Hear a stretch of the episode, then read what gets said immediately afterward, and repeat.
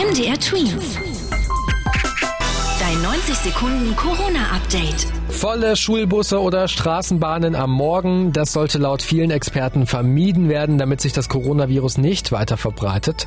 Da viele Verkehrsunternehmen aber nicht noch mehr Busse zur Verfügung stellen können, hat der Verband der deutschen Verkehrsunternehmen jetzt bei den Politikern und Schulen gefordert, dass es einen gestaffelten Schulstart geben sollte. So müssten dann nicht mehr alle Kids gleichzeitig im gleichen Bus fahren. Entschieden ist da bisher aber noch nichts.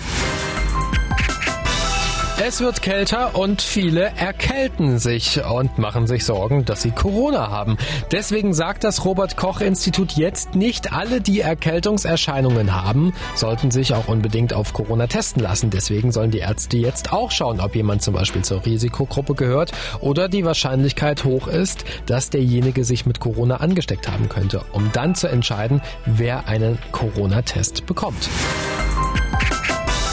Allerdings erkranken auch immer mehr jüngere Menschen schwer an Covid-19. Das hat der Direktor einer Hamburger Intensivstation festgestellt. So seien es im Gegensatz zum Frühjahr mehr junge Menschen, die auf den Intensivstationen liegen. Teilweise auch ohne Vorerkrankung. Allerdings muss man auch sagen, dass sich in den letzten Monaten insgesamt mehr jüngere Menschen allgemein angesteckt haben. MDR Twins. Dein 90 Sekunden Corona-Update.